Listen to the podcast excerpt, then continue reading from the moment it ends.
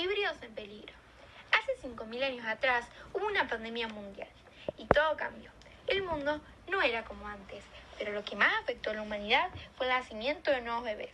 A lo largo de su crecimiento iban desarrollando partes de animales en su cuerpo, como nariz de cerdo, orejas de liebre, cola de gato, etc. Cuando los mandatarios del planeta se enteraron de esta situación, decidieron tomar control en el asunto.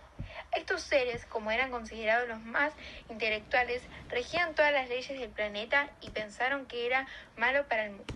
Decidieron ingeniar un plan. Le contaron a su jefe mayor de matarlos y dijo que sí. Entonces lo pusieron en marcha. Buscaron armas intergalácticas, hachas voladoras, ácidos mortales y fuego violeta. Le avisaron a los humanos que dejen a sus bebés fuera de su área de trabajo. Las personas estaban negadas, no querían hacerlo. Después de pensarlo entre todos, dijeron que lo mejor sería pelear contra ellos.